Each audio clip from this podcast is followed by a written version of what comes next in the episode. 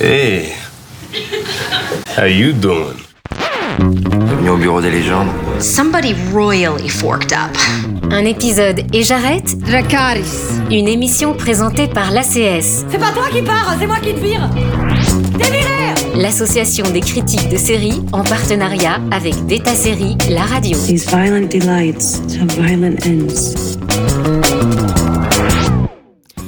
Salut à toutes et à tous et bienvenue dans ce nouvel épisode d'un épisode et j'arrête, le podcast de l'ACS, l'association française des critiques de séries, en partenariat avec Beta Série.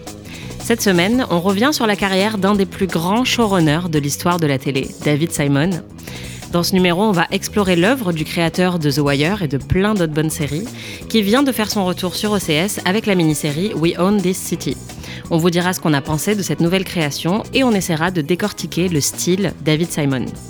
Je m'appelle Anaïs Bordage, des podcasts Amis Epic TV, et je suis en compagnie de Jennifer Padjemi, journaliste indépendante et autrice du livre Féminisme et Pop Culture. Salut Jennifer. Salut. Stéphanie Fuseau, journaliste à Télé Loisirs. Salut Stéphanie. Salut. Et Nicolas Dufour, journaliste pour Le Temps. Salut Nicolas. Salut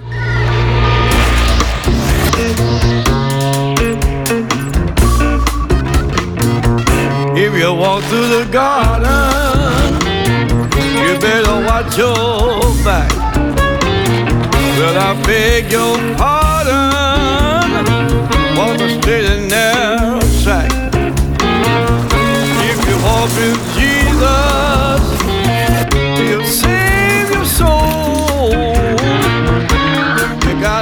Bon, je pense qu'on est obligé de commencer par The Wire parce que c'est la série, à mon avis, qui définira toujours le plus David Simon. C'est une série qui est sortie en 2002, qui se déroule à Baltimore et qui nous parle de trafic de drogue et de corruption à travers tout un tas de personnages, des flics, des dealers, des hommes politiques et aussi euh, des jeunes qui essayent juste de s'en sortir. Je sais qu'on pourrait passer 5 heures ou plus à répondre à cette question, mais à votre avis, qu'est-ce qui fait de The Wire une série aussi culte? Et Nicolas, euh, je te mets sur le, le hotspot, c'est toi qui t'y colle en premier. Oui, alors d'accord, vous avez 5 heures donc. Non, c'est ce qui, ce qui frappe. Donc, il faut signaler que euh, hein, le 2 juin, nous fêterons les 20 ans de The Wire, puisqu'elle a été mise en ligne par HBO le 2 juin 2002. Euh, et ce qui, ce qui frappe toujours quand on la voit ou on la revoit, c'est quand même cette, euh, cette, cette manière extrêmement habile de mêler euh, une, une narration qui est, qui est quand même un peu romanesque. hein. Il faut juste rappeler, juste un tout petit contexte, quoi, que David Simon avait été journaliste et ensuite il avait écrit un livre qu'il a adapté en série et qui est devenu une mini-série qui s'appelait The Corner.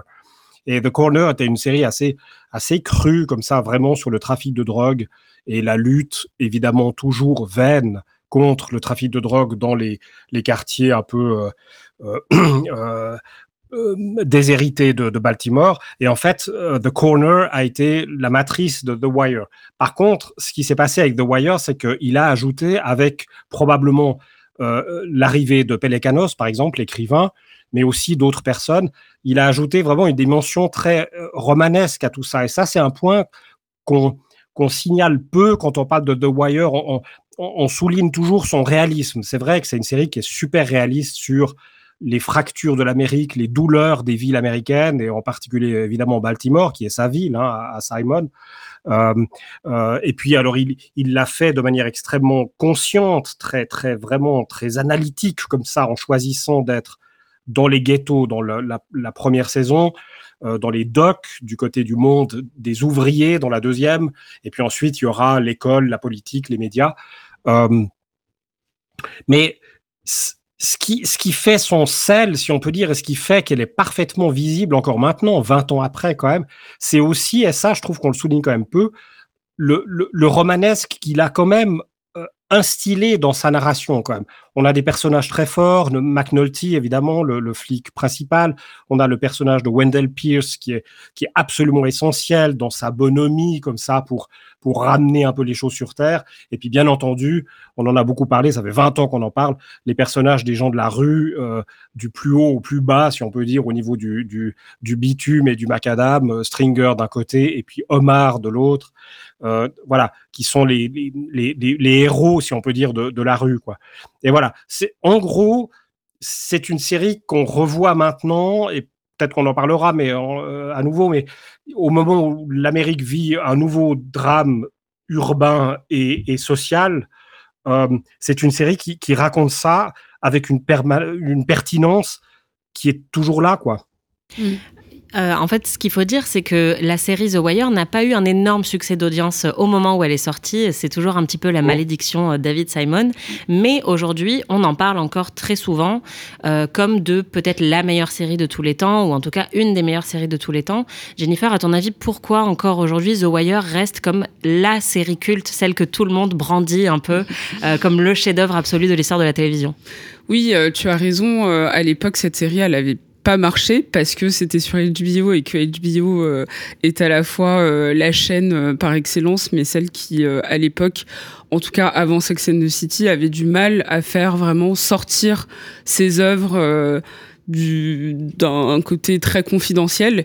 Et de je la critique, que de la critique prestige. Et c'est ça en fait je trouve qui est assez euh, assez fort en fait avec The Wire, c'est que ça reflète tout un monde de la critique série, mais aussi des téléspectateurs, où il y a eu une émergence en fait de comment consommer une série télévisée et notamment prestigieuse qui raconte la société avec euh, des, acteurs qui sont devenus, euh, pour la plupart, alors pas tous, mais beaucoup, sont devenus très connus. Et je trouve qu'en fait, The Wire, c'est vraiment le, point culminant euh, du tournant de la télévision, c'est-à-dire comment on la consomme, qu'est-ce que ça veut dire de notre société, qui sont les téléspectateurs, bien avant les streamings. Et HBO a vraiment consolidé en fait sa marque avec ce type de série. Alors bien avant euh, Sex and the City, comme je le disais, mais qui sera beaucoup plus populaire, mais sur le côté vraiment euh, à la fois euh, confidentiel et puis très qualitatif. Et hum, je pense que The Wire aussi est, est devenu culte grâce ou à cause, ça, euh, moi je, je, dis plutôt à cause parce que je pense que cette série a été rattrapée euh, malgré elle par des téléspectateurs euh, masculins, beaucoup. C'est-à-dire qu'aujourd'hui, même si des femmes adorent The Wire et peuvent la considérer potentiellement comme la meilleure ou l'une des meilleures séries au monde, ça reste quand même une fanbase très masculine qui en fait se targue d'adorer The Wire et de dire que c'est la meilleure série parce que ça lui confère en fait euh, l'idée euh, de bah, de goût euh, très prestigieux. Et je trouve qu'en fait c'était enfin si on, on, on, prend un peu le triptyque c'est The Wire les Sopranos et Breaking Bad Ouais, et j'allais rajouter Oz. Et en fait, je pense que ce que tu soulèves là-dedans, effectivement, c'est que à cette période-là, la fin des années 90, le début des années 2000, il y a eu la révolution HBO et avec elle, il y a aussi eu la révolution des anti-héros. Mm. Et on avait euh, beaucoup de séries avec euh, ces personnages masculins qui étaient très imparfaits, voire euh, corrompus moralement, comme c'était le cas dans Les Sopranos. Et dans The Wire, c'est vrai qu'on n'a que ça. Je pense que c'est aussi ça qui fait la force de la série, c'est-à-dire qu'on n'a aucun personnage qui est tout blanc mm. ou qui est absolument parfait. Tout le monde, en fait, est un peu sali par le système euh, dans lequel ils évoluent. Et je pense que c'est ça qui, qui a attiré beaucoup de téléspectateurs à l'époque où on avait l'habitude de séries qui étaient peut-être euh, moins grises moralement. Et là, avec The Wire euh, qui arrivait après Oz, Les Sopranos, tout ça, on avait ces personnages masculins extrêmement complexes et en même temps qui sont assez cool parce que mm. il faut le dire, dans, dans, The Wire, il y a beaucoup de personnages masculins qui sont très cool et qui ont peut-être suscité un processus d'identification pour beaucoup de fans, à tort ou à raison. Voilà, c'est comme dans Breaking Bad, en fait, il y a ceux qui arrivent pas trop à discerner aussi euh, enfin la, partie euh, un peu trop sombre des héros et qui les trouve juste super.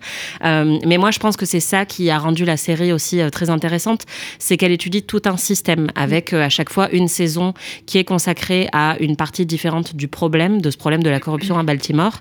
Et je pense que David Simon fait toujours des séries sur un système, que ce soit le système du racisme, de l'exploitation, de la corruption politique, etc. et effectivement, je pense que c'était une narration assez nouvelle à l'époque où, où, où, The Wire est sorti. Stéphanie, je sais que tu as peut-être des limites avec The Wire. Il y a certaines choses qui, qui t'ont moins plu dans la série. Euh, ouais, alors après, je rejoins euh, ce qui est dit, euh, parce que je peux pas euh, mentir qu'à l'époque, moi, j'ai eu une claque quand j'ai vu cette série. et ce qui m'a le plus intéressé, c'est son approche journalistique, justement. Et alors, du coup, je suis pas tout à fait d'accord. Pour moi, ça manque un peu de romanesque et c'est bien. C'est-à-dire que c'est quelque chose de très réaliste, de très. on peut tout à fait se retrouver là-dedans. Et ce côté anti-héros, c'est presque pas un anti-héros, c'est juste des humains en fait. C'est voilà, mm. c'est juste on. Nous, si on était placé dans des situations comme ça, de pouvoir, pas de pouvoir, flic, euh, voilà, peut-être qu'on aurait les mêmes comportements. voilà, c'est pas des. Enfin, pour moi, hein, je, je, pense que c'est quelque chose qui est attirant parce que on pourrait euh, se projeter là-dedans. Euh, j'aime bien aussi euh, le fait qu'il nous fasse sentir un petit peu la ville. Je sais pas, on a l'impression de, connaître un peu les rues, d'y être, quoi. Et ça, j'avais pas ressenti ça avant. moi, le bémol que j'ai, c'est que je, je, pense que ça aurait pu être resserré un petit peu plus. Euh, j'ai trouvé que c'était, même en adorant la, enfin, même en aimant la série, je trouve que ça long quand même d'arriver au bout. Et euh, pour le phénomène série culte, euh, je pense que c'est un phénomène global, effectivement, avec Breaking Bad et Peaky Blinders aussi, où euh, on se sent obligé, tout le monde se sent obligé de citer mm. ces séries-là, parce que si tu les as pas vues, euh, bon, tu t'y connais rien, euh, et donc on te regarde de haut. Donc finalement, il y a plein de gens, bah, c'est quoi ta série préférée? Ah, The Wire. et je pense qu'au final, bon, t'as 70% qui ne l'ont pas vu. C'est ce que David Serra dit souvent, ouais. c'est la meilleure série que personne n'a vue. Voilà, c'est ça, c'est un peu comme Mad Men, quoi. Ah, oui, Mad Men, extraordinaire. Et puis bon, bah, si tu cherches un peu, les gens l'ont pas vu, quoi. Mm. Parce qu'il y a cette image de prestige qui fait qu'il faut la citer absolument. Voilà. effectivement, mm. même si on ne l'a pas vu. Euh, mais mm. bon, en tout cas, on vous encourage quand même à la voir si vous ne l'avez pas vu parce que ça reste, euh, je pense, une des meilleures séries euh, de tous les temps. C'est une expérience, hein, franchement. Et puis, c'est vrai que c'est l'une des premières séries, voire la première vraiment à avoir été décortiquée d'une manière beaucoup plus approfondie, notamment dans le cadre universitaire. Et donc, c'est ça aussi qui lui a donné cette valeur de prestige. Pourquoi tu insultes Buffy comme ça quand même? Les Buffy te disent, c'était dans les années 90. Oui, mais ce que je veux dire, c'est que là, ça a vraiment pris des proportions énormes avec des masterclass, avec euh, euh, des queues euh, énormes juste pour assister à une masterclass sur The Wire. Et je pense que par, par, rapport au, sujet aussi abordé, alors Buffy, je, no shade, hein, c'est super et j'adore, mais c'est vrai que The Wire est l'une des premières séries à, avoir vraiment parlé de fracture sociale et à aller droit dans le but. C'est-à-dire que même si c'est lent, même s'il n'y a pas beaucoup de rythme, il y a vraiment l'idée de documentaire en fait. C'est qu'on est en train de voir euh, vraiment presque en direct ce qui se passe à Baltimore, pourquoi les, les politiciens, pourquoi les policiers sont corrompus. Et finalement, euh, cette figure de, de l'anti-héros est vraie, mais je trouve qu'on se place plus finalement du côté de la rue. Et ah. les personnages en fait qui marquent le plus aujourd'hui sont, euh, bah, sont ceux de la rue et pas les policiers forcément. Oui, c'est vrai, mais même ceux-là, je pense que par exemple Stringer Bell est aussi mm. un anti-héros à sa façon. Euh, on a Omar qui est peut-être le plus héroïque pour le mm. coup de, de la série, mais qui est lui-même en fait du côté de la rue. Donc oui, je pense qu'il y a plein de nuances dans la série. C'est ça qui la rend euh, si, si bonne aujourd'hui et c'est ça qui rend toutes les séries de David Simon si intéressantes. Mais c'est vrai que moi, je pense que pour euh, finir sur Buffy, euh, justement, euh, le côté très réaliste de The Wire et des séries de David Simon vont être brandis comme plus prestigieuses qu'une série qui va être plus féminine et qui va adopter un point de vue peut-être plus éloigné de la réalité ou avec des codes qui sont plus enfantins, plus féminins. Or, pour moi, il n'y a pas forcément de hiérarchie entre les deux. Mais effectivement, la raison pour laquelle tu disais, Stéphanie, tout le monde brandit un peu cette série comme celle qu'il faut avoir vue, c'est à mon avis à cause de ça, à cause de ce côté documentaire qui lui accorde tout de suite une, une patine un peu prestigieuse. Donc voilà. Euh, je Et vous du succès critique aussi. Effectivement. Que ça, ça lui a donné. Parce que Buffy, finalement, euh, c'est arrivé un petit peu après quand on a regardé Buffy à l'époque, euh, c'était pas euh, la série euh, sur laquelle on écrivait tout ça. Donc, ouais. je pense que ça a été... Nicolas, tu voulais intervenir. On va peut-être passer à We Own This City après pour avancer, parce que si on pourrait passer des heures et des heures sur The Wire, mais il faut quand même que ce programme avance, parce que David Simon n'a pas fait que The Wire, il a fait plein d'autres bonnes séries. Et ce qui nous amène aujourd'hui à parler de toute son œuvre, c'est la série We Own This City, qui est actuellement diffusée sur OCS et sur laquelle ont collaboré tous les acolytes habituels de David Simon, puisqu'il y a Ed Burns, George Pelecanos, tu en parlais tout à l'heure, Nicolas. Euh, et en gros, le principe de We the City, c'est que 20 ans après The Wire, on revient à Baltimore et on raconte encore une fois une histoire de flic corrompu, voire très corrompu. C'est encore une fois euh, une histoire euh, vraie. et ça parle donc de la Gun Trace Task Force, qui était une unité spéciale de policiers en civil à Baltimore, qui en fait sont devenus des policiers criminels. Hein. c'est une mini-série qui dure six épisodes et je suis très curieuse de savoir ce que vous en avez pensé. Here's the thing. When you have to fight, man, you gotta win. There's people think that police brutality is when police win fights. The last time I checked, aren't we supposed to win the fights? So if we're in the fight, fuck any talk of police brutality.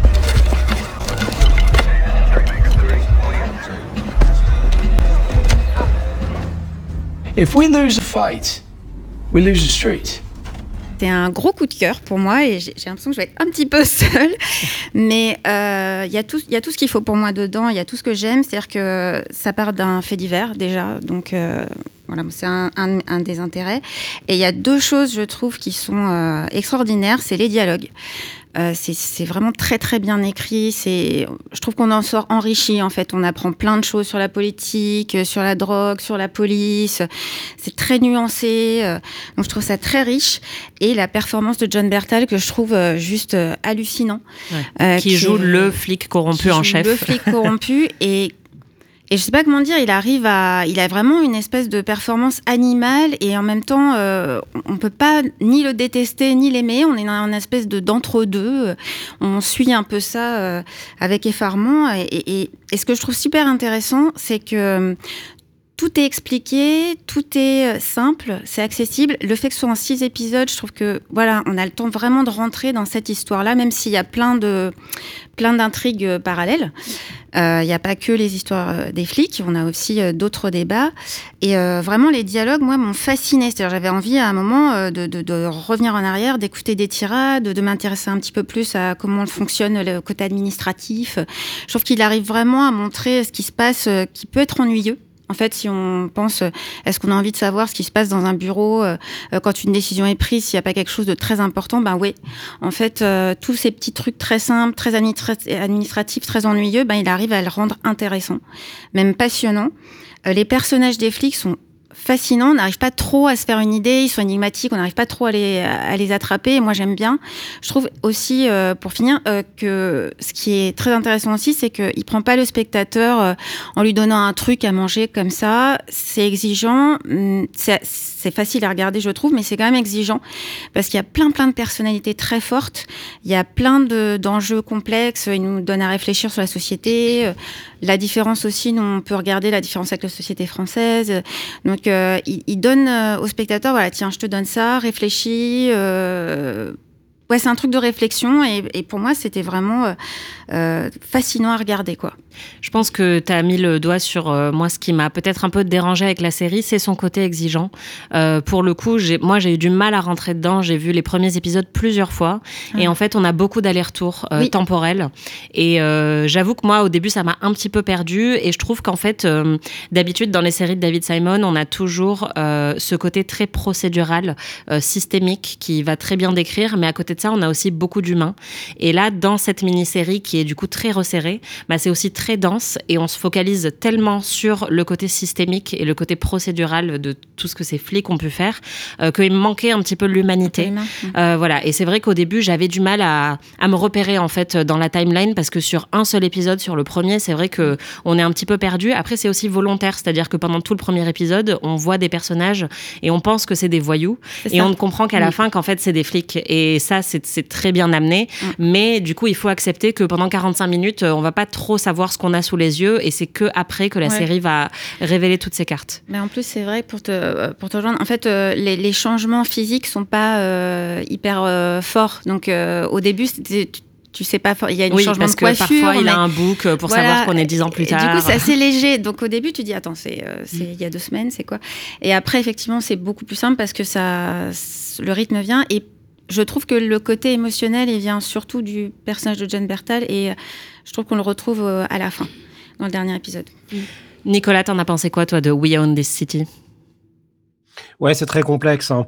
Euh, clairement, euh, on voit bien que David Simon, il a, il a vraiment développé deux, deux types de narration. Quoi. Il y a la narration, on, en, on y reviendra peut-être d'ailleurs, mais oui. il y a la narration dans les séries et il y a la narration dans les mini-séries.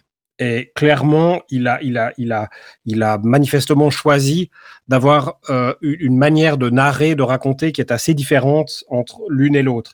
Euh, C'était très frappant dans The Wire, qui commençait vraiment par euh, cette fameuse scène complètement anecdotique des gars qui jouent au, bord de la rue, et puis il est dit que que euh, le jeu euh, qui se fait comme ça sur le trottoir est, truqué. Et puis euh, le, un des protagonistes est étonné et dit mais pourquoi pourquoi les gens continuent à jouer? Et puis évidemment cette fameuse phrase It's America. C'est c'est un démarrage qui est complètement de luxe dans The Wire.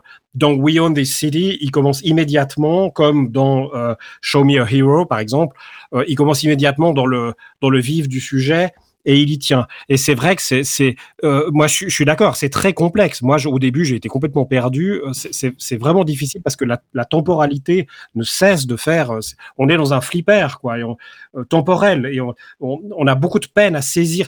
Alors, on pourrait probablement faire le reproche à, à Simon et Pelekanos de justement d'être un petit peu trop le nez dans le guidon.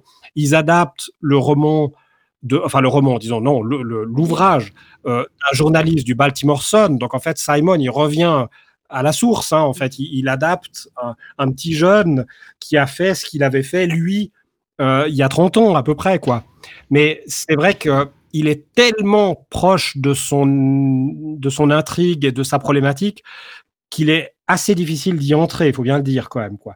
Cela dit, voilà, c'est vrai qu'on a une galerie d'acteurs encore et d'actrices euh, vraiment majeures et on a à nouveau une chronique et c'est moi j'étais très ému par ce retour à Baltimore. Et puis juste encore une toute petite chose ce qui est quand même très frappant et c'est là où on a quand même la la, cohérence euh, créatrice et intellectuelle de David Simon c'est quand même de revenir sur la guerre contre la drogue. Parce que il commence nous arnaque presque, Simon, hein, parce que il commence avec cette histoire de, de, de, corruption dans la police, tout ça, machin, le, la, la, gun euh, unit, là, pour aller chercher les, les, les, les, les armes dans les quartiers, puis en fait, évidemment, ils prennent tout le fric des dealers.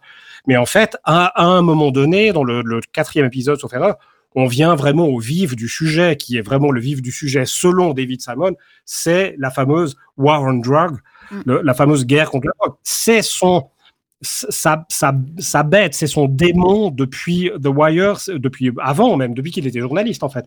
C'est ce qu'il cible tout le temps. C'est vraiment d'essayer de nous dire à quel point la guerre contre la drogue, dans les termes américains, euh, est une fausseté, est une aberration. Et il y a un, moment vraiment très touchant où l'attaché du procureur euh, rencontre un ancien flic euh, qui a écrit un bouquin, qui mm. voilà, qui, qui ferait, on aura presque l'impression qu'il sort de The Wire, le gars, quoi, d'une série à l'autre, 20 ans plus mm. tard, et le gars tient un discours qui est exactement un discours de Wire, quoi, en disant mais le, le, début de, l'erreur politique a été le fait mm. de déclarer la guerre contre la, drogue. Quand on dit guerre, soldat, euh, ça veut dire militarisation, ça veut dire militarisation de la police, et donc ça veut dire capacité répressive invraisemblable donné à la police, etc. Enfin, il déroule comme ça toute la pelote mm. et, c'est un manifeste de David Simon à nouveau. Donc 20 ans plus tard, il revient exactement à ce qu'il voulait nous dire il y a 20 ans en fait. Mm. Et je trouve ça très fort à ce niveau-là. Mm. Non, je, je, suis complètement d'accord. Euh, alors moi, j'ai pas regardé toute la série, mais j'ai commencé et je trouve que ce qui est intéressant, c'est qu'on voit encore ses obsessions. Clairement, il est obsessionnel euh, sur ces sujets. Et mais par contre, je trouve qu'il y a un rythme un peu plus intéressant, un peu plus moderne que dans The Wire, parce que en plus, on sait que ces séries ne fonctionnent pas très bien à chaque fois et qu'à chaque fois, il doit se battre un peu plus avec les chaînes pour que les chaînes lui autorisent euh, plus d'épisodes. Et je trouve que là, avec euh, We Own euh, This City, en fait, c'est c'est un peu plus rythmé et on sent que on est en 2020, en 2022.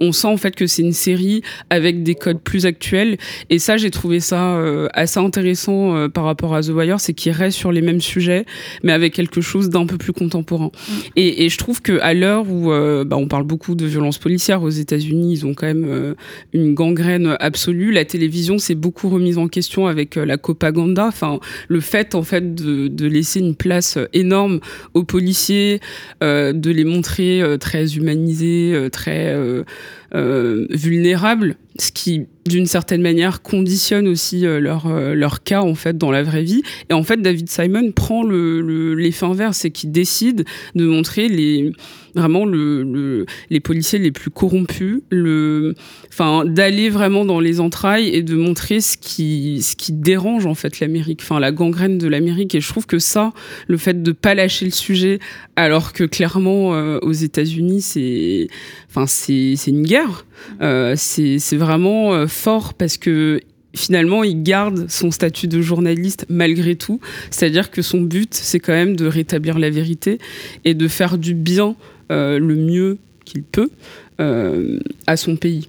Oui, il y a vraiment, euh, je pense, une sorte de désespoir à chaque fois qu'on termine une série de David mm. Simon parce que euh, clairement, je pense qu'il n'est pas très optimiste. Mais euh, effectivement, ces flics-là, je pense que c'est aussi ça qui rend le visionnage parfois difficile, c'est qu'ils sont odieux. Mm. Et quand ils sont tous ensemble dans leur voiture, en train de faire des blagues sur les, la digestion de l'un ou la femme de l'autre, on est vraiment dans ce qu'il y a de pire, quoi, de, de la masculinité absolument atroce, toxique où ils essayent tous de se, surpasser en fait en termes de beaufrie. Euh, et en plus, ils sont violents. Euh, on voit de l'injustice en fait vraiment dans toutes leurs opérations où ils s'en prennent à tout le monde. Et comme tu le dis, c'est vrai que euh, Freddy Gray, c'est un nom qui est, qui est répété pendant tout le, le, toute la série. Quoi. On sent que c'est un peu un leitmotiv pour David Simon. Nicolas, je, te vois t'agiter, je, je, sens que tu veux parler. Non, je voulais juste. Euh, non, je suis assez d'accord avec vous. Je, je, trouve que vous simplifiez un tout petit peu la série, qui est effectivement, on est d'accord, très complexe, quoi. Et alors, d'abord, j'aimerais juste vous citer un, tout petit bout. J'avais eu le, le, plaisir de, de, de faire un, un, entretien téléphonique avec David Simon en 2009. Donc, il sortait de The Wire et il commençait, en fait, il était en train d'entamer le tournage de, de Tremé. Et à un moment donné, il m'avait dit j'aimerais mettre le nez des spectateurs sur le problème, pas sur l'histoire. Mm. Si j'ai l'impression de n'avoir fait qu'une série TV sans que la thématique qui la sous-tend mm. soit perçue, j'ai perdu mon temps. Et c'est mm. exactement euh, ce qu'on observe euh, euh, maintenant avec We Own This City. Mais là où je voudrais juste ajouter une toute petite chose à ce que vous disiez, c'est que c'est c'est plus complexe que ça, je trouve. C'est pas seulement une histoire de flics corrompus, parce que là, on peut aller revoir The Shields, quoi. Mais justement, moi, j'ai pensé à The Shields quand je voyais We Own This City, parce que effectivement, on est avec des flics ripoux, mais là où The Shield était quand même dans un mode complètement thriller et un peu simpliste, quoi, faut bien le dire, malgré ces, toutes ses qualités, euh, We Own This City, euh, Simon, comme d'habitude, il entre vraiment dans la complexité des choses. Il, nous signale, par exemple, le fait que quand il y a une violence policière, euh, attestée, contestée, l'effet immédiat dans les mois qui suivent, c'est une baisse drastique des arrestations parce que évidemment, euh, ils sont tous paralysés et ils n'osent plus rien faire. Mm. Et donc, quand on est dans une culture du chiffre comme celle des polices américaines, et c'est peut-être probablement le cas des polices françaises ou suisses, bah, si, si, si on a fait une gaffe qui est médiatisée, si, enfin une gaffe, on est d'accord, hein, c'est des drames dont on parle, mais il, il, il, met l'accent là-dessus aussi. C'est vraiment, moi je trouve le personnage de la de la de l'adjoint du procureur qui enquête, c'est vraiment le pour moi c'est un personnage plus important pour moi que les ripoux, quoi. Mm. Oui, je suis d'accord. Pour moi, c'est l'âme de la série. Et puis, ouais, cette mm. actrice est superbe. Vraiment, cette complexité-là, cette complexité de cette logique qui fait que, euh, oui, bah, du moment que il y a, une, une, bavure médiatisée, du coup, ça change absolument toute la donne. Et donc, c'est un véritable cercle vicieux parce que du coup, on ne va plus oser faire quoi que ce soit. Et donc, on va être pris en faute de ne plus sécuriser la population. Quoi. Voilà. Euh, ouais, juste pour, euh, en fait, pour ajouter, c'est que ce qui, est, ce qui, est, intéressant aussi, c'est que plus que, que montrer euh, que c'est des policiers corrompus, je pense qu'ils montrent que c'est des policiers qui profitent d'un système, mm. en fait, et, et, et qu'il y a aussi cette espèce d'effet on parlait de guerre tout à l'heure, on dirait un peu des militaires, quoi, des soldats qui sont les uns pour les autres. Il y, a un côté quand même dans la police où voilà, t'es mon frère, etc., qui est très intéressant parce que tu comprends vite comment tu peux tomber là-dedans et, et qu'on n'avait trop le choix aussi euh, quelquefois pour être un homme, pour machin. Donc euh, je trouve ça intéressant de pas juste dire oh, c'est des policiers corrompus, mais d'élargir ça au système et de montrer que la politique en joue, l'utilise mm. aussi contre eux. Donc euh, c'est tout un système en fait qui, qui nous révolte, quoi. C'est et que c'est très difficile aussi, même quand on a plein de bonnes intentions, d'arriver à lutter contre ça, ou voire même de se positionner contre, parce qu'on a euh, ce personnage de flic plutôt sympathique dans We Own the City, qui en fait est témoin de tout ça, et il est réticent, mais il participe quand même au système, mm. parce que c'est très difficile de s'imposer dans ce système-là qui est, qui est dominant. Et mm. effectivement, on a aussi le chef de la police qui dit j'essaye de changer les choses, mais au mm. final, il fait pas grand-chose, parce bah, que voilà, il regarde un petit peu impuissant. Et pour moi, effectivement, c'est ça toute la puissance euh, des séries de David Simon, mais c'est aussi pour ça que je parlais de désespoir tout à l'heure, parce qu'on arrive généralement à la fin en se disant, bon, bah, comment on fait pour changer ça? Et d'ailleurs, The Wire, c'est ça qui a le plus marqué, je pense, euh, euh, les spectateurs de The Wire, c'est cette notion de Amsterdam, qui était un peu cet été, cet, cet essai, pardon raté de, de, changer les choses, de, de, réguler un petit peu le trafic et de, de tenter quelque chose de différent. Et ça n'a pas fonctionné. Et en fait, pour moi, ça c'est toute la leçon de, ce qui se passe dans les séries de David Simon. C'est pareil dans The Deuce. C'est-à-dire qu'on essaye de changer les choses, mais on est toujours rattrapé par la réalité et on se rend compte que le système euh, global mmh. fait que, euh, bah voilà, un petit individu qui essaye de changer les choses, il va pas y arriver. Et même d'autres membres du système qui vont essayer de changer les choses, bah ça va être très compliqué. Et donc, bah ça rend ces visionnages de séries parfois euh, exigeants effectivement, parce qu'on a l'habitude dans la fiction d'avoir des réponses beaucoup plus simples, euh, d'avoir des fins beaucoup plus acceptables, tolérables. Et avec lui, euh, bah, il va jamais nous donner la mm. solution de facilité. Quoi. Mm. Je vous propose qu'on parle aussi de ses autres séries à David Simon, puisqu'il n'a pas fait que The Wire et il ne parle pas que de Baltimore. Il nous a aussi parlé de La Nouvelle-Orléans avec Trémé. Jennifer, je sais que tu aimes particulièrement cette série et je te comprends, moi aussi j'adore. Est-ce que tu veux nous parler un petit peu de Trémé? Oui, alors, euh, donc Trémé est, est, une série qui se passe à la Nouvelle-Orléans. Et euh, la série commence euh, après Katrina, donc le drame Katrina, et donc on suit un peu euh, donc les habitants, comment ils survivent ou pas à ce drame. Et c'est encore une fois aller dans chercher en fait les sujets en fait des États-Unis, c'est-à-dire ce qui fracture le pays, le racisme, les disparités sociales, le le manque d'argent. Enfin, c'est vraiment euh, un, encore un tour de force sur comment la politique contrôle et, fait du mal en fait euh, à ses habitants. Et je trouve que Trémé, en fait, c'est l'une de mes séries préférées euh, ever parce que je trouve que c'est une série très belle et que contrairement à ses autres propositions à David Simon, en fait, je la trouve généreuse cette série. Elle est plus douce. Ouais, Plus douce, plus elle nous prend en fait dans, dans ce récit. Mm. Et elle, elle, elle, elle nous dit essayez de nous comprendre, regardez comment on vit, regardez ce qu'on a vécu, regardez comment on essaie de s'en sortir. Et c'est peut-être euh, une, euh, une critique euh, controversée, mais moi je le trouve pas forcément généreux, David Simon. J'ai même assisté à sa masterclass quand il est venu à Paris, et je trouve qu'il est toujours très finalement assez secret sur sur sa manière de travailler, sur ses réflexions. Enfin, il y a quelque chose de presque presque de, de l'ordre en fait de l'enquête, c'est-à-dire que j'ai fait une enquête, je suis journaliste, alors même s'il est devenu scénariste, il a toujours en fait cette euh, cette manière, je trouve, de travailler qui est très dans l'introspection et, je trouve que dans ces séries, en fait, ça se ressent. C'est-à-dire qu'il nous donne quelque chose, mais c'est c'est pas forcément euh, nous prendre par la main. C'est il y a un fait et je l'explore. En fait, je, je, je, prends le temps de l'explorer, que ce soit en cinq saisons ou en une mini-série. Et c'est à vous aussi de comprendre, c'est à vous d'aller chercher en fait euh, les réponses. Et je trouve que dans Trémé, c'est différent. C'est-à-dire qu'il y a quelque chose de beaucoup plus humain, euh, même dans sa manière en fait de nous présenter euh, le, le, la trame, de d'écrire euh, avec des vraiment des très belles tirades. La musique a une place importante, alors que la musique dans ces séries n'est pas forcément centrale. Et là, je trouve que vraiment, c'est un personnage à lui tout seul. Le jazz, le Mardi Gras, le carnaval, la manière de, de se costumer, le deuil. Enfin, il y a vraiment, enfin, rien qu'en en, en, en, parlant, en fait, je trouve que ça me, ça m'émeut parce que même le, générique, en fait, c'est le plus beau générique que, qu'on peut entendre dans, dans une série.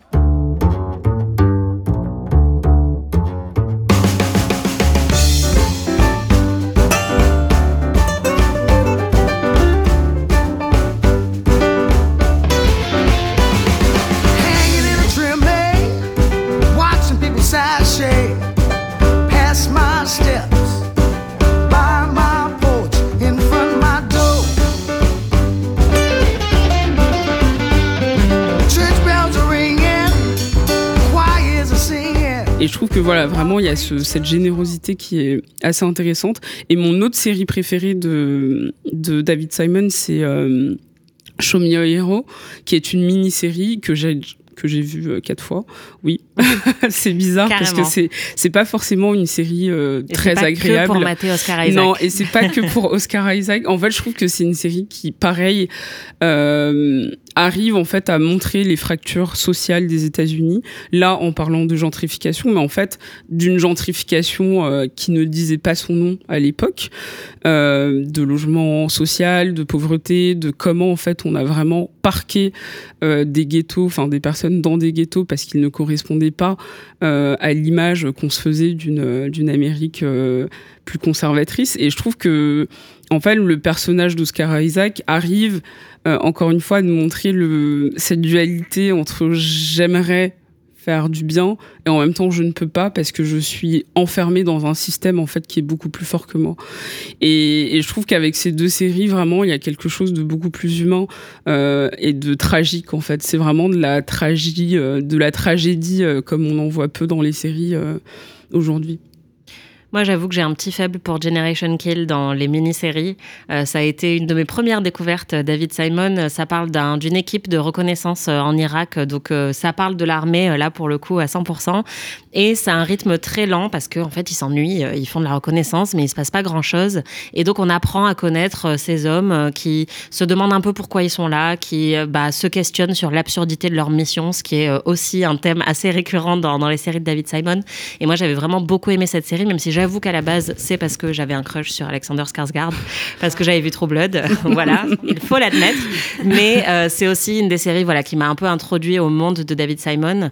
Et après, pour moi, le coup de cœur absolu, c'est The Deuce. J'en ai parlé un petit peu. C'est une série qui se passe dans les années 70 à New York. Et c'est vrai qu'après Baltimore ou la Nouvelle-Orléans, il a tendance quand même à savoir sublimer euh, les villes et à les raconter et en faire des personnages à part entière.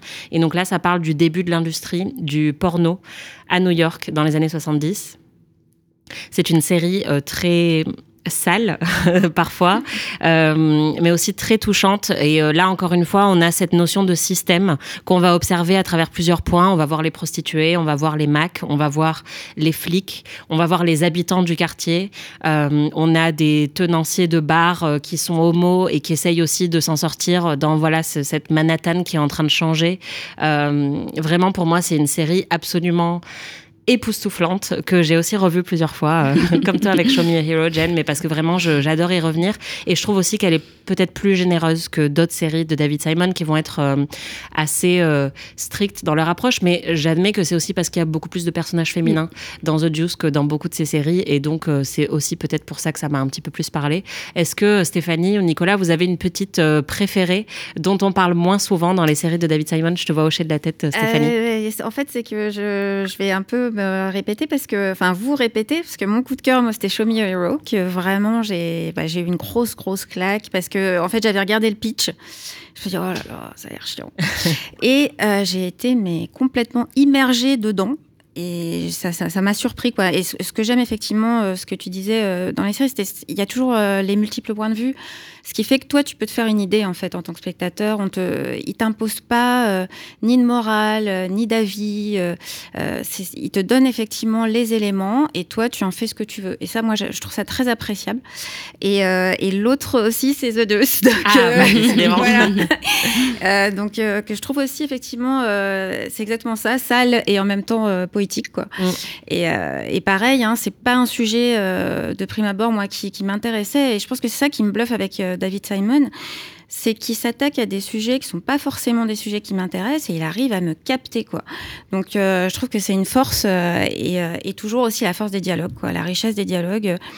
pour tout à l'heure, juste pour revenir deux secondes à, à, à City, la scène dont tu parlais avec le, prof qui parle de la guerre contre la drogue, mais cette séquence-là, je pense qu'elle pourrait être découpée, mise dans les universités, lancer des débats parce que c'est passionnant et il y a plein d'extraits comme ça de séries on pourrait effectivement passer des heures à étudier ça et, et c'est d'une richesse. Donc je sais pas si c'est le côté journalistique qui, euh, qui, me, qui me plaît, mais en tout cas, euh, voilà. Et juste pour finir, ben, Generation Kill, euh, je te rejoins ainsi et je trouve que c'est une série qu'on oublie trop souvent et on a l'impression que c'est une série un petit peu basique et on la conseille. Enfin, en tout cas, c'est à conseiller pour ceux qui aiment David Simon. Ouais.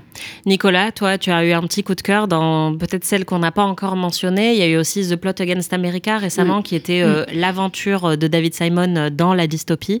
Euh, c'était un petit peu un départ par rapport à ce qu'il fait d'habitude.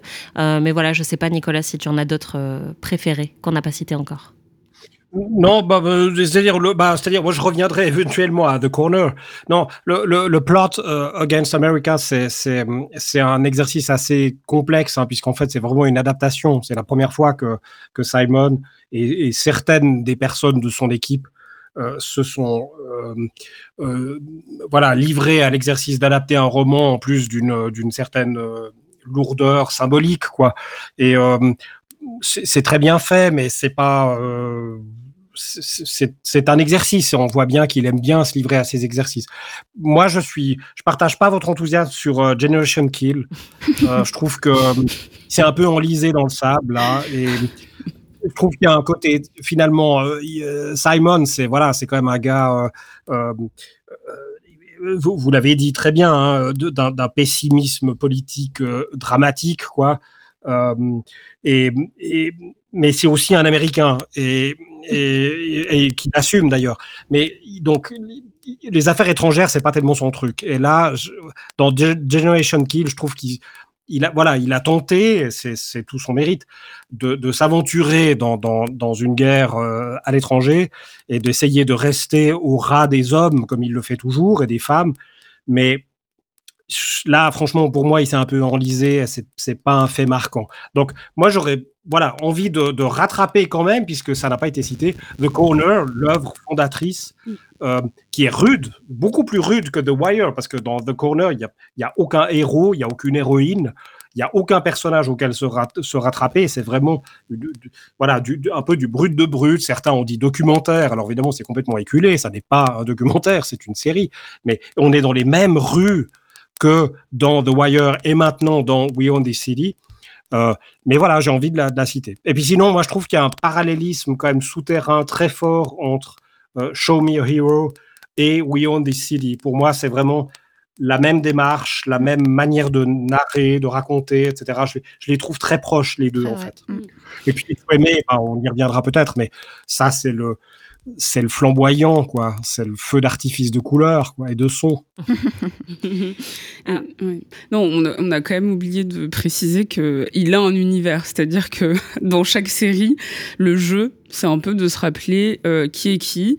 Cet acteur, je l'ai vu dans quelle autre série de David Simon, et il a réussi finalement pour quand même un, un auteur, un scénariste euh, aussi prestigieux, finalement de, de refaire euh, ce qui se fait le mieux sur des chaînes comme ABC, qui arrive à à reprendre les mêmes acteurs, à, à vraiment euh, ressasser euh, les, les, mêmes castings. Et en fait, je trouve qu'il le fait très bien, c'est-à-dire que c'est un peu comme une famille où on retrouve des personnages clés, enfin des acteurs et des actrices clés, et on essaye de, de savoir euh, qui ils vont devenir dans cette série. Oui, c'est vrai que c'est un vrai plaisir mm. de retrouver toujours les mêmes têtes et d'avoir un peu ses chouchous à chaque fois.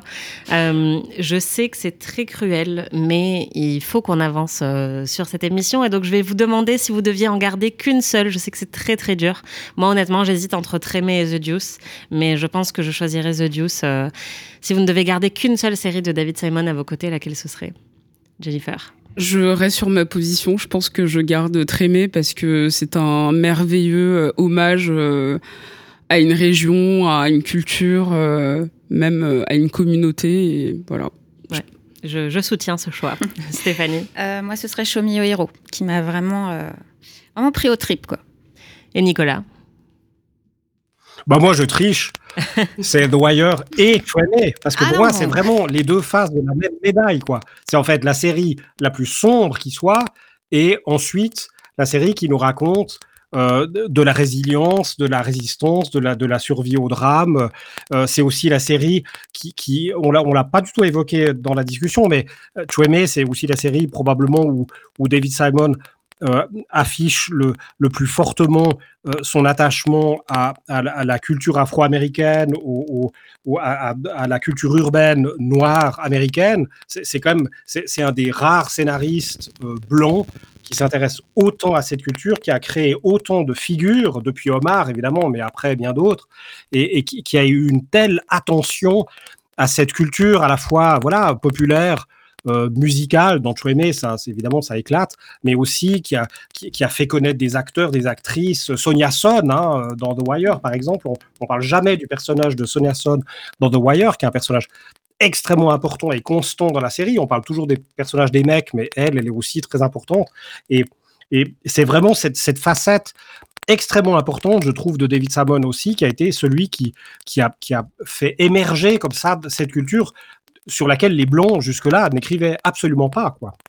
Oui, et sans trop se planter, ce qui peut arriver souvent euh, à la télé avec les scénaristes euh, et showrunners blancs. Quoi. Mm. Et, pour le coup, euh, c'est l'un des scénaristes qui est le moins critiqué pour ça, même si récemment, il a, il a déjà pu avoir des, des, des, paroles controversées sur Internet, mais ça reste quand même le scénariste blanc, le showrunner blanc qui traite de questions qui ne le concernent pas forcément, mais en fait qui n'est pas critiqué pour ça, qui est même plutôt valorisé par les communautés dont il parle et je trouve que c'est assez rare et c'est la preuve qu'il le fait bien. Je pense que les gens en fait ont, en tête que c'est un ancien journaliste en fait qui maîtrise les faits et que du coup le fait de rester quand même factuel même à travers la fiction aide à la véracité en fait du propos et de de pas euh, trop trahir en fait euh, les communautés dont il parle.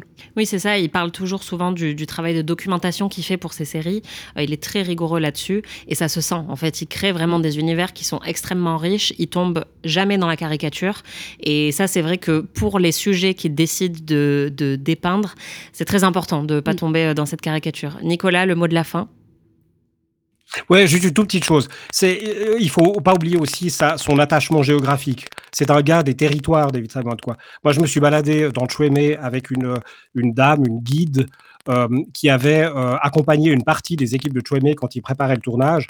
Et en fait, elle me racontait que quand ils tournaient Chouémé, dont le quartier de Chouémé, Simon avait imposé, HBO n'était pas très chaud, euh, mais euh, il avait imposé qu'il faisait euh, tous les dimanches soirs des, des, des, visionnements des rushs, quoi, avec les gens du quartier. Enfin, ce qu'il en restait, parce qu'il n'y avait pas grand monde dans le quartier après Katrina, mais enfin, on est quelques années après. Mais c'est un type qui est vraiment attaché, et c'est, ça a été très bien dit aussi à propos de, de Deuce, par exemple, sur, sur, voilà, sur New York années 70. Le, le, c'est vraiment un attachement au, territoire, toujours, à la précision du territoire. On va passer à la carte blanche.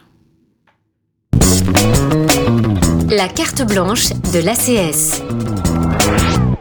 C'est le moment du coup de cœur ou du coup de gueule de ce numéro et c'est Nicolas Dufour qui s'y colle. Alors Nicolas, de quoi tu vas nous parler aujourd'hui? alors, on va changer complètement d'ambiance. Hein. On parlait de territoire, alors là, on change de territoire. Vous oubliez les États-Unis, vous vous déplacez d'abord dans le temps, puisqu'on va être euh, dans l'Angleterre victorienne. Nous sommes donc euh, dans le Royaume-Uni, dont nous allons euh, parler beaucoup ces prochains jours en raison d'un certain jubilé. Et j'ai beaucoup envie de vous parler de The Essex Serpent, série qui est disponible chez Apple TV qui euh, j'avais envie de, j'ai proposé cette carte blanche parce que franchement ça a été un petit choc pour moi. En fait j'y allais à reculons. J'avais pas tellement envie de voir cette série puis pour des raisons diverses euh, il fallait que je la regarde et euh, vraiment ça a été un joli choc. Je résume très rapidement. Alors les acteurs il y a deux acteurs évidemment très connus Claire Danes d'abord qui revient de Homeland. Alors évidemment on est très loin de Homeland on retrouve quelques mimiques éventuellement de l'actrice, mais c'est quand même très différent. Et puis Tom Hiddleston, que les gens qui aiment Marvel, moi c'est pas tellement ma tasse de thé pour le dire à l'anglaise, mais voilà, qui est qui s'est fait connaître par les Marvel et que par ailleurs on avait pu apprécier dans The Night Manager en termes de série et de mini-série. The Essex Serpent, c'est donc l'adaptation d'un roman de Sarah Perry. Et pour vous résumer ça assez rapidement, il s'agit de l'histoire donc dans l'Angleterre victorienne, on est dans les années 1850 de mémoire, l'histoire d'une veuve, d'une femme qui perd son mari, et cette perte est probablement assez bénéfique pour elle, puisque on comprend quand même relativement vite qu'elle a vécu un enfer, en fait, avec son mari. C'est donc évidemment le personnage de Claire Danes, et c'est une passionnée de science, et en particulier de fossiles. C'est une sorte de darwiniste du dimanche qui veut euh, absolument traquer euh, l'origine des espèces ou, si c'est pas possible, au moins trouver des jolis fossiles qui puissent raconter l'histoire des espèces et éventuellement évidemment remonter jusqu'à l'homme. Elle est en lien avec un médecin qui essaie, nous sommes évidemment dans, dans la période où les sciences se, se reconfigurent, se, se reformulent et deviennent euh, d'une certaine manière, enfin de notre point de vue en tout cas, d'une certaine modernité. Elle est en contact avec un chirurgien qui essaie de créer les premières euh, euh, interventions cardiaques. Et alors évidemment, parfois ça rate, forcément, parfois ça réussit. Et il se trouve que dans l'Essex, là, jusqu'ici, on était à Londres, relativement classiquement dans l'époque victorienne, et il se trouve que dans l'Essex, on parle d'un serpent euh, qui apparaîtrait aux populations, qui mangerait plus ou moins des gens, ou en tout cas euh, un bras ou une jambe, ou qui, voilà, qui serait un truc euh, très horrible et, et, malfaisant. Et bien entendu, le personnage de la veuve, Cora, se rend dans les sexes parce qu'elle rêve évidemment de prouver que cette, ce serpent serait en fait une résurgence d'une espèce de dinosaure ou de néo-dinosaure euh, qui aurait survécu et qui serait toujours là. Et elle rencontre donc évidemment le personnage de Tom Hiddleston, qui est le pasteur de la région, marié, ce qui est un peu contrariant puisqu'il y aura une petite attirance entre les deux, et qui euh, lui-même, en fait, euh, refuse catégoriquement d'admettre l'existence du, serpent, qui s'oppose donc à ses paroissiens, ce qui est quand même assez courageux de sa part, puisque, en fait, évidemment, toute la population non seulement croit au serpent, mais va euh, accumuler les preuves euh, d'agression de la part du serpent. Tout ça se déroule, donc tout ce que je viens de vous raconter n'est vraiment pas très intéressant et vraiment complètement déprimant. Ça se situe par ailleurs dans un décor parfaitement sordide, puisqu'on est dans des landes avec de la brume, et puis on a l'impression de sentir l'odeur putride de la tourbe qui fermente dans les marécages, parce que tout ça est un pays de marécages en fait. Donc c'est vraiment une ambiance, le chien des Baskerville, si vous voulez. Si vous avez euh, lu Le chien des Baskerville quand vous étiez adolescente ou adolescent, bah, c'est exactement cette ambiance-là. Et d'ailleurs, le serpent est un peu comme, comme le chien chez Sherlock Holmes. Mais c'est d'une intelligence absolument frappante. Moi, j'ai été séduit par cette manière. Je trouve que cette série euh, et, voilà, dans, dans, j'ai pas lu le roman de Sarah Perry, mais je, déjà, probablement dans le roman, il y avait cette manière de faire face à un fait qui est donné comme étant réel ou qui est contesté. Et nous, ça peut tellement nous parler en notre, en, notre époque maintenant, de, de, évidemment, de fake news euh, et, de, et de leurs conséquences, leur dissémination sur les réseaux sociaux, nos engueulades sur les réseaux sociaux avec des gens euh, dont on considère qu'ils sont vraiment en train de dire n'importe quoi, ben voilà, le serpent, dans cette Angleterre victorienne-là, dans ces marécages absolument glauquissimes, bah c'est alors supposément, on verra dans le déroulement de la série, puisqu'on est chez Apple TV+, donc c'est une diffusion hebdomadaire, mais le serpent, c'est une sorte d'énorme fake news, et en fait, on a l'affrontement de rationalité, celle de Cora, qui est vraiment je ne crois que ce que je vois ce que je peux prouver, celle du pasteur qui est euh, chrétien, qui est croyant, mais qui a quand même sa forme de rationalité à lui, celle euh, des, des, habitants, évidemment, on ne peut pas les nier ce qu'ils racontent, Et puis, par ailleurs, s'y ajoute encore un personnage d'une gouvernante qui est marxiste, qui est ouverte aux idées socialistes, qui commence à circuler dans cette Angleterre-là, cette Angleterre de, vapeur et de charbon. Et, et, tout ça, je trouve, dans, dans un univers si éloigné, nous parle beaucoup. Parfait, bah, tu nous as vraiment donné envie de regarder cette série, Nicolas. Merci beaucoup.